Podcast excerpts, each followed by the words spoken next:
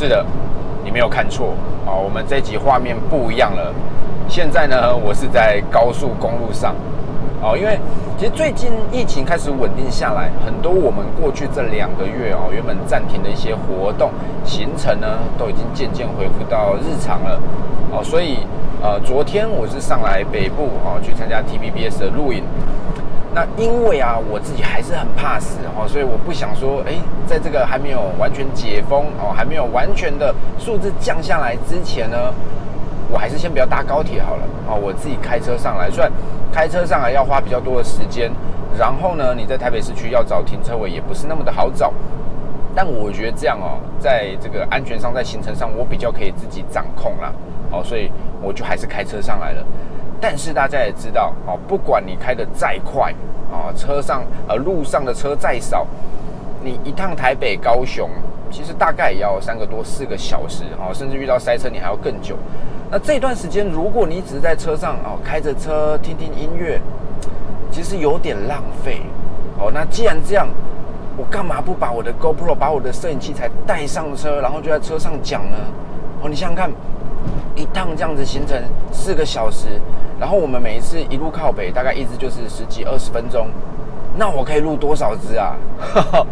直接进入高产状态哦。虽然这个过去讲说，哎，这样子可以做很多影片，讲了很久，但也没有真的到日日更新哦，每周更新哦。所以反正试试看呐哦。但因为我也不知道，因为我开的这一台车是我们家的老车哦，二零零五年的 Toyota Vios，所以它的隔音。并不是很好哦，包括风切声啊，车体本身所传出来的震动、杂音等等，都蛮多的哦。加上高速公路上你的时速都在一百以上，所以其实，在正式开录之前，我也会担心说，哎，会不会啊？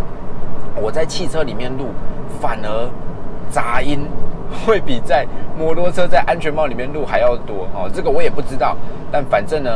刚在休息站，我就把器材装好了哦，我们就来试试看。如果你有看到这一支影片，就是我觉得嗯，这个声音应该还可以哦，所以录来跟大家分享。那如果没有这支影片，那当然你也看不到哦，所以不是很重要。OK，那最近呢，哦，我们心情都很好哦，因为这个台风没有进来，你看现在这样风和日丽了，多棒啊！哦，再加上奥运已经正式开打了哦，台湾的选手呢。都有很不错的表现哈，所以这是让人很开心的。但是让我更开心的是，这几场哦，大家拿了奖牌有好成绩之后呢，我从他们的赛后访问中哦，发现一件很棒的事情哦，就是新一代、新生代的台湾运动选手呢，我发现他们有一个能力比上个世代选手是好很多，而且值得期待的，就是他们的表达跟沟通能力哦，其实。一直以来，台湾的运动选手在各个领域都有很好的发展，哦，这是一件很棒的事情。因为不管你是喜欢看棒球、篮球，哦，还是说在各种项目专项上，当他们有好表现的时候，我们看到也会引以为荣，哦，引以为傲。我觉得哇，很棒，哦，甚至有时候看着看着就哭了。我记得几年前看到那个苏立文那一场比赛啊，我我印象很深，就是真的，因为那时候我在我们家杂货店还还在营业嘛，我是固定的时候看到。我是眼泪当场流下来，就是怎么这么感人，这么热血沸腾哦！所以体育赛事、运动赛事是这个可以激励人心的哦。但是你会发现，过去台湾有很多选手，他们的成绩很好，甚至你算起来已经是顶尖级的哦，在这一个领域里面你是 top 的。但是当赛后他们接受访问的时候，往往会变得太过腼腆，太过憨厚老实了。哦，比如说我心中最棒的运动员，中华队永远的第四棒，我们的峰哥陈金峰，他有句名言，大家都知道，球来就打。哦，听起来真的很热血，也很符合他的人物设定。但是啊，如果你有去看过这句话的出处，哦，就是最早有球来就打这句话的出处，其实是雅典奥运的时候，哦，我记得是练习赛后。他说：“记者呢，TVBS 的记者就去采访他，啊，问他说，哎，这个最近调整的怎么样啊？表现如何啊？哦，有没有设定什么样的攻击策略？接下来比赛如何应对？那其实是一个很正常的哦，就是你奥运代表团出去，你一定会有随队记者嘛。他就是一个很标准、制式形成的采访，哦，让大家看看说，哎，这个中华健儿哦，表现如何？台湾选手呢，如何去面对世界上这些强敌？可是很奇怪的是啊。”不知道是行程安排有误哦，还是他问的这些问题实在太过笼统了。你会发现峰哥在那一个访谈中啊，这个影片你现在在网络上，在 YouTube 上还找得到，他是很不耐烦的，感觉上心情很不好哦。所以当记者问完这一串之后，他是皱着眉头，然后很不甘愿的这样走进访谈的画面中，然后跟记者说：“怎么打球来就打。”非常的有个性哦，那我觉得这个其实，这个是一个运动选手要去面对的一个课题哦。我就想说，这台车怎么开的这么慢？边开边抽烟，难怪后面这个整串堵起来。专心一点啊，大哥。好，虽然我们也属于不专心哦，但是我觉得这个呢，因为在录之前，我想说，哎，开高速公路这样子录会不会？因为速度比较快嘛，会不会让自己的反应降低？但我觉得这就跟我们平常在聊天一样啊，我也不会去看器材，就好像旁边有个副驾驶在跟他说话一样，还可以提振精神哦。所以安全性上应该是可以的哦。但如果你要这样做，记得东西都设定好 再上路哦，不要上路后你在那边摸来摸去哈，还要在那边碰你的手机啊机器，这样就会危险了。OK，那回到峰哥这个访谈哦，其实当选手来到某个层级之后，被采访。他已经变成是你的工作之一了，好，因为今天很简单的，你没有错，运动员你把你的表现给做好，成绩去争取来，这个很重要。但是，当你要去挑战国际赛事，当你到大舞台之后，你会有赞助商，你要去负责他们的曝光，你会有很多球迷的期待在你身上，你应该要去适时的去回应他们的支持，哦，所以如果你能够把你的表达能力，把你的沟通能力也给顾好的话。其实我觉得最直接的就是，我今天拿下了很好的成绩，我拿了一个金牌，拿了一个银牌，我又可以把它讲得很好的时候，其实你是可以让更多人去注意到你的好表现的。好，因为每次讲到这个，我就想到，大概就是王健民全盛时期哦，零八零七年吧。那个时候，王建民的旋风哦，真是席卷全台哦。那据说哦，连全台湾每一间早餐店的老板娘呢，都知道今天杨基的打线哦，号称早餐店打线的，一到九棒要怎么排都知道哦。甚至有时候打不好，还会在面说：“哎，这个 Tory 今天怎么排成这个样子？” 所以。我觉得那个时候他的成就确实是无人能及哈，甚至你放到今天，即便后来还有很多台湾选手也登上大联盟，但是你要复制这个亚洲圣投王的这种荣光哦，其实是很难的。哦，但即便是那个时候的王建民，即便是在豪门球队纽约洋基，胜投数非常的高，破纪录的王建民，你会发现他在赛后访问的时候，就好像变成台湾的学生选手一样。哦，今天表现如何啦？感觉怎么样啊？哦，拿下这场胜利，有没有什么想法想要对你的球迷说？哦，他永远回答大概就是，就就还蛮开心的，就就今天球还蛮会跑的，对啊，就就很谢谢大家的支持，永远就是这种很和缓、很温和的哦去回应每个问题，而且感觉上真的不善言辞，一直在那边救救救。我那时候在看，我都想说，哎。他们总教练会不会觉得很奇怪？你访问就访问，为什么要一直叫我的名字？因为总教练叫 Joe Torre 哦，一直在那边救救救。哦，那这个当然不影响他在球场上的表现。后来受伤真的是很可惜。可是那时候我总会觉得说，如果哦不要到油腔滑掉啦，但是你讲话幽默一点，或是你落落大方一点，你去面对这些媒体的问题，甚至多加入一些你个人的想法观点。其实我觉得那是很棒的事情哦，因为我记得王建民刚开始登上广告就有好成绩之后啊，Nike 的那一支广告，那个上了车，计程车司机问他从哪里来，他说台湾，好，那台湾在哪里？他回答一句经典的台词，I will show you。哎，那看到真的起鸡皮疙瘩，那种感觉是可以让你。把对这个选手的喜好再提升一个层次，哦，甚至说他代言的产品，你会觉得哇更有认同感，哦，所以我觉得运动选手当然我们把成绩给做好，有好表现，这是非常重要的。可是当你有了好成绩之后，你要怎么把你过去的努力哦，你流的这些汗水啦，你所付出的精神时间，你所拥有的一切，怎么样让它再一次的发扬光大？扩到两倍、三倍的效益，其实表达沟通是很重要的。哦，其实有时候你对比一下国外的顶尖选手跟台湾的顶尖选手，他们在接受访问的时候，那个感觉上是差很多的。哦，差最多在哪里？就是他们讲英文，我们讲中文。啊，不好笑，烂梗。好，国外很多顶尖的选手，尤其是 MLB 或者是 NBA 选手，你会发现他们在对应这种记者的访谈的时候啊，是都可以很清楚的表达出自己想要讲什么，很有自信，甚至是幽默的。好像前阵子我看到一个影片，我就觉得很好玩啊，那是这几年对 Jordan 的访谈啊，他就问到说，哎，James Harden 这个连续得分记录跟 Westbrook 他的这个大三元的记录哦，你觉得哪一个比较难，哪一个比较厉害？那这个问题其实是有点阴险的哦，因为 Jordan 是篮球之神嘛，他的地位没有人会否定，他讲什么 OK，那就是神说的话，是神旨，没有问题。可是你要是回答的一个不好。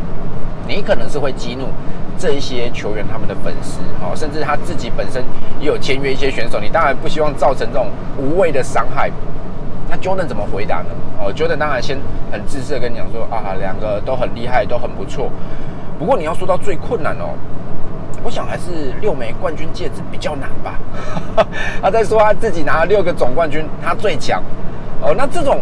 回答你就会觉得很幽默，而且他会变成迷因，他会放在网络上不断的去流传，大家就会记得说，哇，James Harden 跟 Westbrook 他们两个都很强，可是 Jordan 更强哦，Michael Jordan 真的很厉害，而且很幽默，你就会不断去反复看这样子的影片。那我觉得这个其实就是台湾的一些运动选手可能会比较缺乏的。当人家来问你这种，哎，你觉得谁谁谁怎么样哦？最近什么事情你怎么看？他可能就是很自私的跟你说，哦。都不错啊，都蛮厉害的哦，希望大家都加油，就是这样子。那这样其实就很可惜，你失去了一个让更多人记住你的机会哦。我觉得这个部分是台湾的选手们可以去好好去想，哎，我未来要怎么样精进，甚至一些职业球团，因为我们的有一些观众也在这个呃职业球团工作嘛。就上次，上次呢，这个车展的时候，哦，因为大家都知道我们是 Lamigo 的粉丝，哦，这个一直以来都支持 Lamigo，还有现在的 Rock Ten。那这一位我们的粉丝呢，啊，有一次他就溜到我们旁边来说，哎，其实我现在在。这个中信兄弟上班啊，我也是负责这个应援的部分，行销的部分。来这一袋礼物给你啊，希望有一天呢，你可以弃暗投明，加入我们中信兄弟的怀抱。我跟他说，哎，这个我也算是初代向的球迷啦，哦，从小跟爸爸一起看直棒啊，但这个现在呢，我们就是乐天粉啊。说没关系，这一袋东西你拿去，回家一看都是那个拉拉的阅历。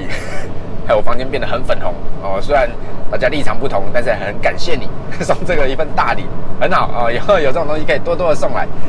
那我会讲这个是说，其实如果你所从事的产业啊，你有机会去接触到这一些运动员哦，甚至你本身就是运动员，我觉得除了日常的训练啊，你也可以考虑去加入一些沟通啊、表达能力的这一些。课程哦，你让你自己可以更完整的去表达你的想法。哪来的水？当你今天可以把话讲好的时候，你的成就，你所拿到的成绩，你就可以更上一层楼。这个东西它是可以通过幽默去表达的哦。就像今年的开幕式，我们中信兄弟找了安心雅，我觉得这就是一个很幽默的表达方式，这个很棒。好，甚至像之前就是 Kobe 告别式的时候。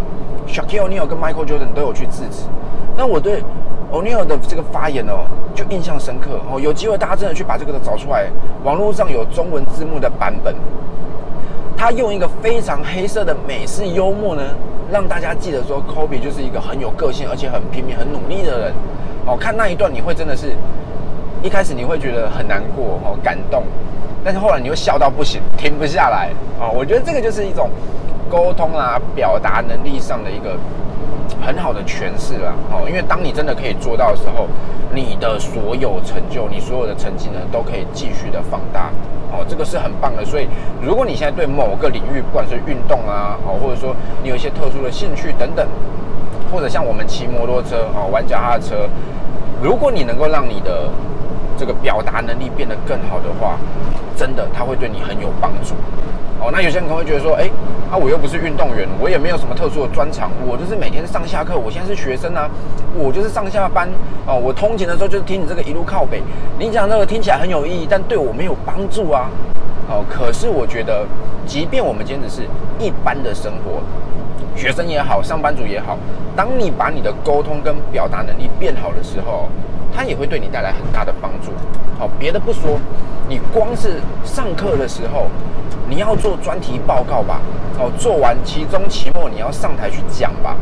有的时候你把内容做得很好，可是因为你讲不清楚哦，或者是你太紧张、结结巴巴，没有办法把你的理念、你的想法完整的传达出来的时候，你会发现分数可能不会太高，而且台下的同学可能会觉得哇，好无聊，你什么时候要讲完？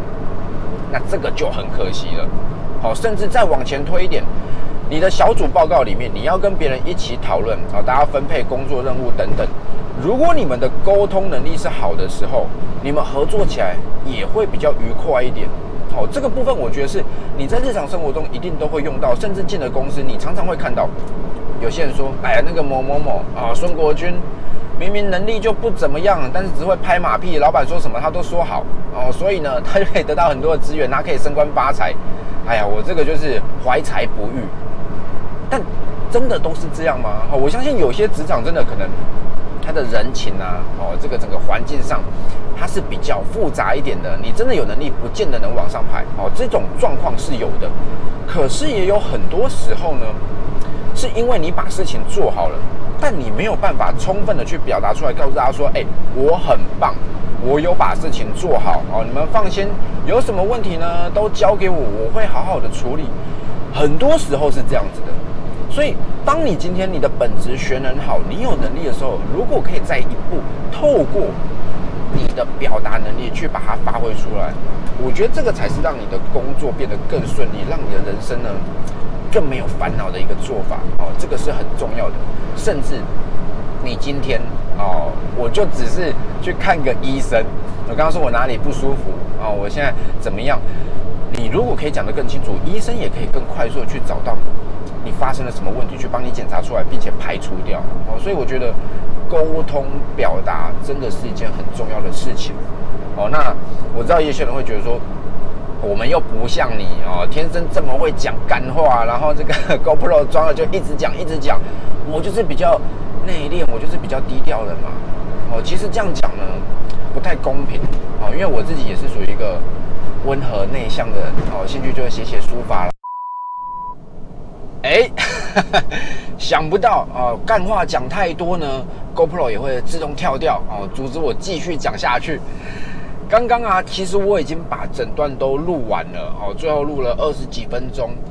但是当结束的时候，我瞄向我 GoPro，我才发现它没有在录，它宕机了，它热宕机了哈。因为我现在架的这个位置啊，是在挡风玻璃上嘛，它不影响我开车的视线。可是呢，太阳也会直接照射到它哦，所以照久照久，它的这个就承受不住了，就宕机了。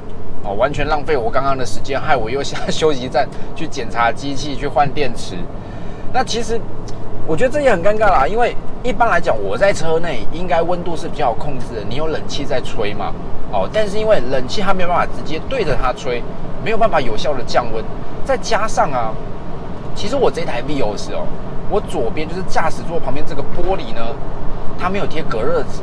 哦，因为好几年前有一次出差啊，那天太赶了，我就把车直接开去小港机场，哦，然后通知我们公司的同事说，哎，我有备用钥匙在公司，你们晚一点来帮我牵走，因为你停在机场的费用是比较高的嘛。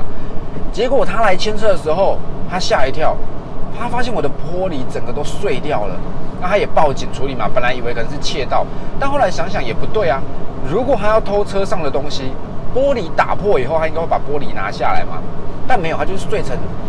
一块一块，就是很均匀的碎，就像这个高级的雪花牛一样哦。这个油脂分布的非常的细致，然后因为有隔热纸粘住的关系，它也没有掉下来，就整片保持在上面。那后来警察来看一看哦，他们说这个应该是温度太高，刚好角度不对，反正呢玻璃受不了就碎了，就裂开了哦，所以应该不是人为破坏，因为他们有调监视器看，也没有人靠近我的车嘛，哦，他就自己受不了，自我崩溃了。哦，那那之后，因为对整个行车安全没有特别的影响哦，我换了玻璃以后呢，也就没有去贴隔热纸了。哦，那可能是因为这样，太阳直接照射，再加上挡风玻璃本身正面它也会接触到阳光哦，所以机器就受不了了。这个真的是我始料未及的，因为我本来想说，我们平常边骑车边录啊，因为你看不到荧幕画面哦，你也看不到那个灯的闪烁，所以你会不知道，如果它宕机了。如果他没有继续再录了，你可能是停下来，你整个都讲完之后你才知道嘛。那我想说，在汽车上我全部都可以控制，应该不会有这样的问题。结果它还是发生了，好吧？这个就是当那所以见不惯买谁菜龟。好，而且重点是啊，我后来把它重新安装好之后，我就继续出发继续录，但是又有问题了。这个已经是第三次录了。刚刚发生什么问题呢？刚刚就是在。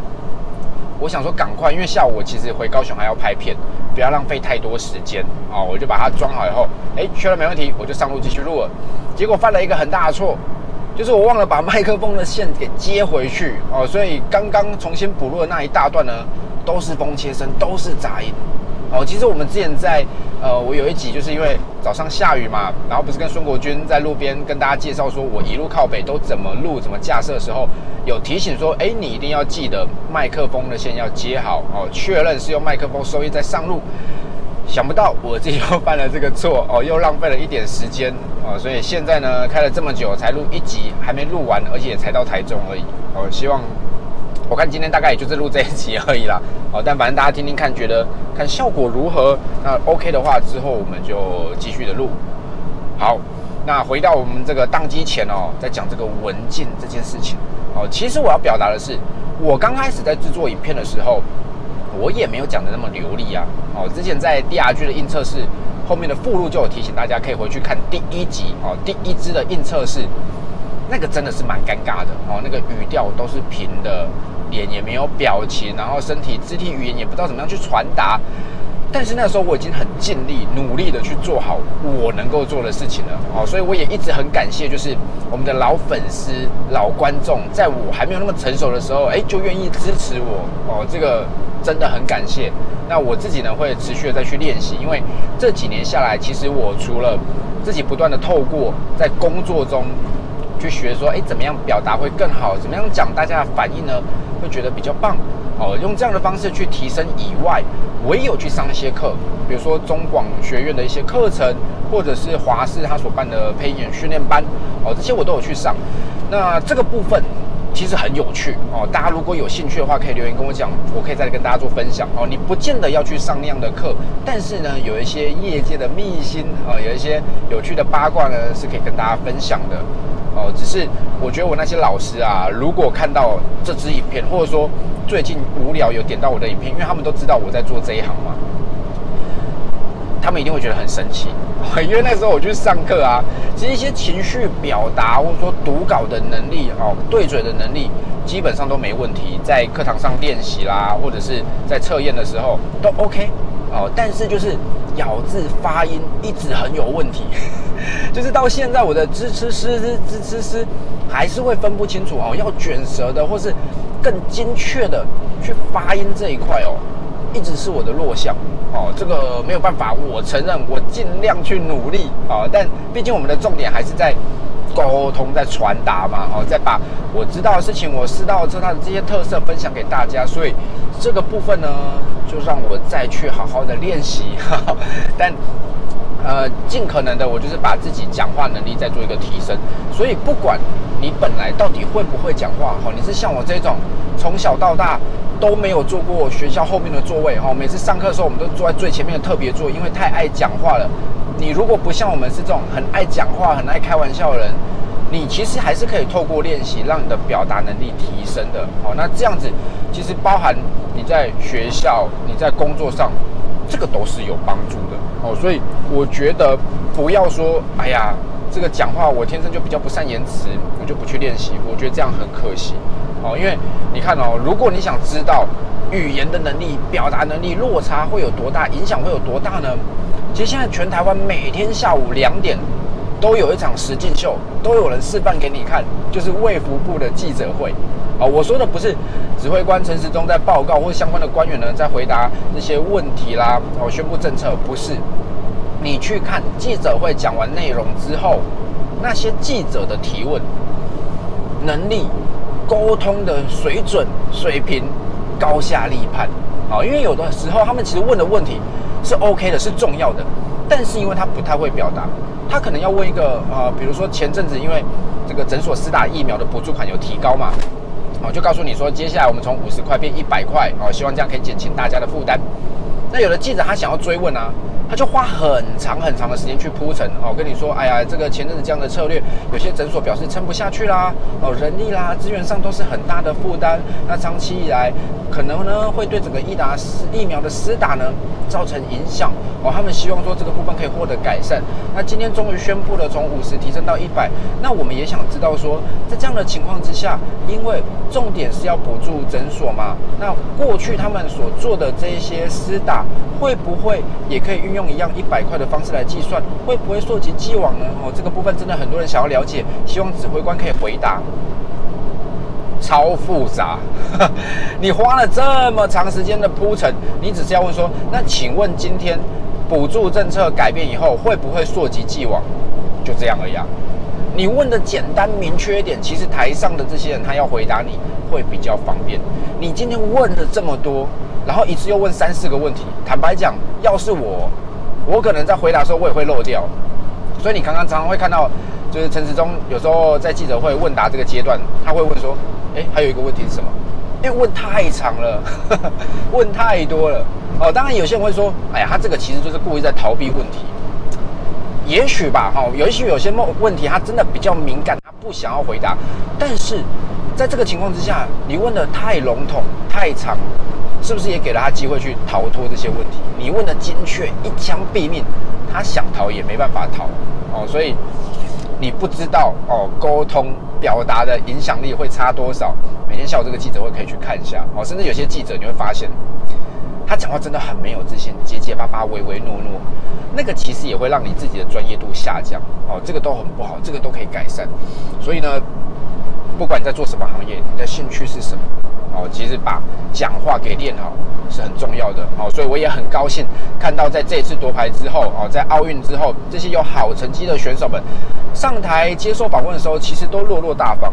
我觉得真的很棒，因为当你能够把话讲好的时候，真的会让喜欢你的这些运动迷、你的粉丝们哦。更开心，然后更喜欢这项运动，更喜欢你哦，那个成就是可以放大的，甚至未来你在做一些广告宣传代言的时候，也会比较有机会啊。我觉得台湾的运动界体坛要再进一步的话，这些哦都是可以去改善、去学习的地方啊。因为过去真的比较少有人重视这一块，只是说现在年轻一代的运动员可能。从小，哎，我们就用社群平台，有时候也会录录影片，那这个无形之中就增加了你的表达能力了哦。但如果你可以再多花一点时间去精进的话，一定会有更好的效果哦。只是讲到这个啊。除了表达沟通之外，我觉得台湾的运动界哦，长期以来还有另外一个盲点存在哦，就是行销包装的部分。那这个部分呢，其实也跟我们在玩的赛车哦也有很大的关联。如果待会呢，我把这个 GoPro，因为我现在东拼西凑啊，我发现哎，我的电池剩下目前在录的这一颗哦，待会也许我再用车充把它充饱。可以的话，我就来跟大家再聊一下行销包装这一块对于体育、对运动的影响，以及如果你现在是对玩车有兴趣的话，哦，这个部分你可以怎么样的去精进？表达能力是其中的一环，了解行销包装呢，也是其中一个很重要的重点。OK，其实我应该还想再录一段，就是 我想要跟大家分享的是说。为什么你要把表达能力弄好？因为有的时候啊，你心里所想的，不见得有办法完整的通过你的嘴给说出来。哦，最常见的就是，你买车的时候，你要买挡车，你要买重机，可能家人会反对。你花了很多时间告诉他说，不是重机就危险，挡车不见得就麻烦。我就是喜欢，我就是想要去买这个车。但是这个沟通过程顺利一点，就是 OK。经过几次讨论，好吧，那你要买就买吧。那麻烦一点，比较糟糕的结果就是说，哎，最后吵架闹得不愉快，哦，这其实都很不必要。因为像我自己十八岁的时候，我们家人也不喜欢我买挡车，他们觉得你就骑苏克达就好了，不然你上下课的时候你东西要放哪里？哦，而且为什么一定要骑挡车呢？你是希望骑快吗？还是怎么样？那我也是花了很长时间去告诉他们，因为我了解他们是担心，而不是说我今天想要买挡车，我就去学坏。都出自于一个担心哦，为你好这样的概念，所以它是可以沟通的哦。当然每个家庭的状况不一样，可是我觉得如果今天你想要去完成某件事情，你一定得去和其他人沟通，你要去说服别人，把你的想法讲出来。那最好的练习对象其实就是自己的家人，哦，因为对了，没有说有些家人到最后也是会吵架哦，闹得不可开交。可是如果你要学着去说服别人，我觉得自己的家人是一个很好的练习点，哦，甚至像是我们在讲路权的议题，重机该不该上国道啦，是不是一定要带转？为什么要左转靠右？这一些，有的时候我们在跟别人聊天的时候。也是会有理念上、想法上、看法上的冲突，哦，那这个时候，如果你是可以好好讲话、好好表达的话，其实是比较容易把你的想法传达给对方的。哦，如果你今天来讲一讲，就觉得哎，你就是不懂啦，脑残呐，奴性重啊，滑脑。我说真的哦，这个不叫沟通，也不叫宣扬正确的理念，你只是单纯在羞辱对方，然后想表现自己的优越感而已。这个对事情不会有任何帮助，它只让你觉得自我感觉良好而已。对于真正啊正确的驾驶观念啦，整个法规相关等等，真的都没有帮助啊。所以沟通真的很重要哦。只是我也没有想到我会花这么长的时间在讲这件事情，可能是因为最近看一些社团哦，大家常在吵架啊，分享，哎，我跟这个家人的看法啦，哦，都有歧义有不同，然后最后就吵架。我觉得这个其实都可以避免，都可以改善啊。然后甚至再回到我原本的主题，就是运动员这一块，我们在职场上、在工作上各种环境之下，只要你能够把话讲好，有好的表达技巧、沟通技巧，甚至升华到表演，对你真的都是会有帮助的，好不好？这个有一个很爱讲干话，并且从干话中获得好处的人来说，应该算是有说服力的。好，那就这样，好，看看今天能不能有机会再录下一集。拜拜。